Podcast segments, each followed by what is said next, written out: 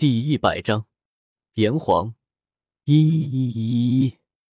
本群每日更新发布小说，来自新小说群，新小说群四七九一八七一零二。那头巨狼，我给他取了个名字，叫银子，就是昨天跟着我上山的那一头。你们很快就会熟悉他的。不过，我要提醒你们的是，他现在才刚刚加入我们。彼此之间要留出时间来增进感情和信任，所以如果没有什么要事的话，就不要轻易的去打扰他了。巨狼的事情差不多已经告一个段落了，李胜接下来要说起楚巧众女的事情了。早就等在后台的众女一一的走上台前，站在了李胜的后面。站在台下的居民有些惊奇，他们早就知道这两天曾经来了一伙陌生人。但没想到的是，竟然是一群女人。新首领让他们上来干什么？你们或许很好奇，为什么我要让一群女人上来？想必你们也认出来了，他们并不是我们地下城的居民，而是从外界而来的。不过不要紧张，他们并不是侵略者。李胜稍微停顿了一下，给了台下的众人一些消化的时间，随后又接着说了起来。他们只不过是我在外面所救下的一群普通人，因为在外面已经没有了容身之地，所以我才叫他们带过来的。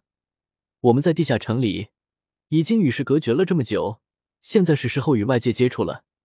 既然他们已经选择了在我们这里扎根，那么他们就是我们的族人。你们对此要一视同仁。现在你们来介绍一下自己。李胜说完，便向后退了两步。将众女呈现在了台下的众人面前，楚乔等人深深的吸了一口气，口中小声的念诵着。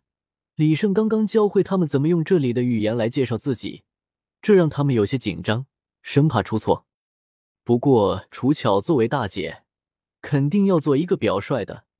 这里的语言并不拗口，而且需要说的话很少，仅仅只是介绍一下自己的名字就行了。但是，只不过是因为气氛的原因，让他们有些紧张。我叫楚巧，很高兴能够在这么美丽的部落居住。我叫周远。我叫谢晓。我叫王莹。我叫孟凡玲。众女一个一个的走上前，说了一下自己的名字，便退去了。时间紧迫，如果教他们的太多，恐怕他们会出错。相对于之前诉说巨狼问题的时候，此刻台下的人群对众女表达了热烈的欢迎。每一个在上去介绍的时候，台下的人纷纷鼓起了掌，口中喊着友善的字眼。鸡毛蒜皮的事情已经解决了，现在是说正事的时候了。俗话说，新官上任三把火，更何况李胜有心在这里一展自己胸中的抱负，自然不会错过这个机会。先停一下。李胜暂时平息了场下众人的喧闹，他接下来说的话，注定要改变这个部落。既然我已经成为了新的首领，那么我有义务将你们带向更好的明天。在此之前，你们一直生活在地下城之中，祖祖辈辈都是如此，时间久了，连原本城池的名字都忘了。但是我们现在走出来了，我们需要一个新的名字来命名我们的族群。台下的众人听得十分入神。是了，在他们出来之后，竟然没有为自己的部落取一个名字。现在他们迫切的想要知道，这个首领准备取个什么名字。关于这个名字，我想了很久。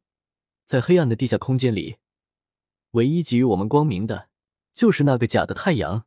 但是假的太阳如何能比得过真的太阳呢？你们生于黑暗。常与黑暗，却一直向往着拥抱光明，直至如今终于如愿。当太阳的光芒照耀在我的身上，我终于明白了，应该用什么名字？那就是炎黄。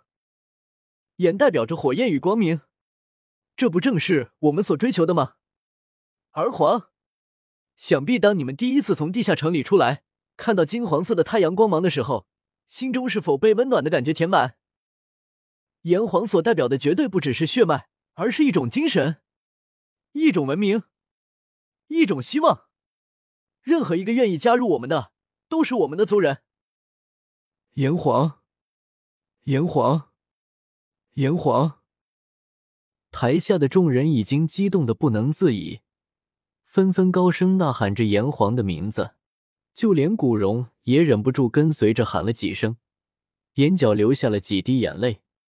其实取这个名字，李胜是有私心在的。无论他在前世过得怎么样，那个民族、那个国家，是他始终都不能忘怀的。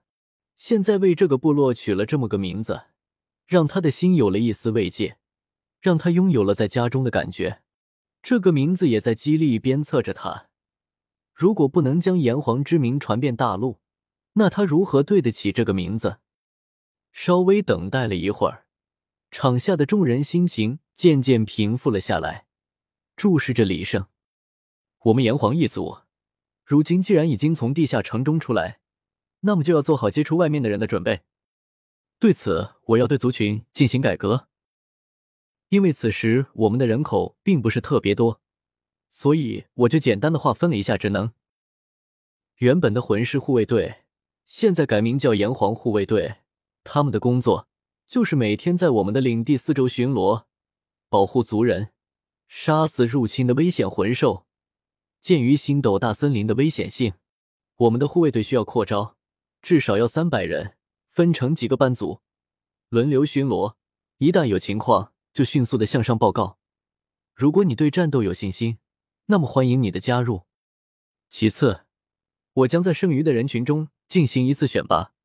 我从外面带回来不少的书，里面有详细的介绍了外面的各种情况。不管是谁，都要学习外面的语言和文字，能够迅速掌握知识的，我将会进行考察，看能否让他进行管理分配工作。这些被选拔出来的人。将由古荣长老统一带领，直接对我负责。他们负责处理领域内大大小小的各种事务。接下来，我们需要在这里建一栋城池。如果没有城墙的防护，这里对我们来说还是太危险了。新建的城池将会命名为“夏”，这将会是我们的第一座城池，但绝不会是最后一座。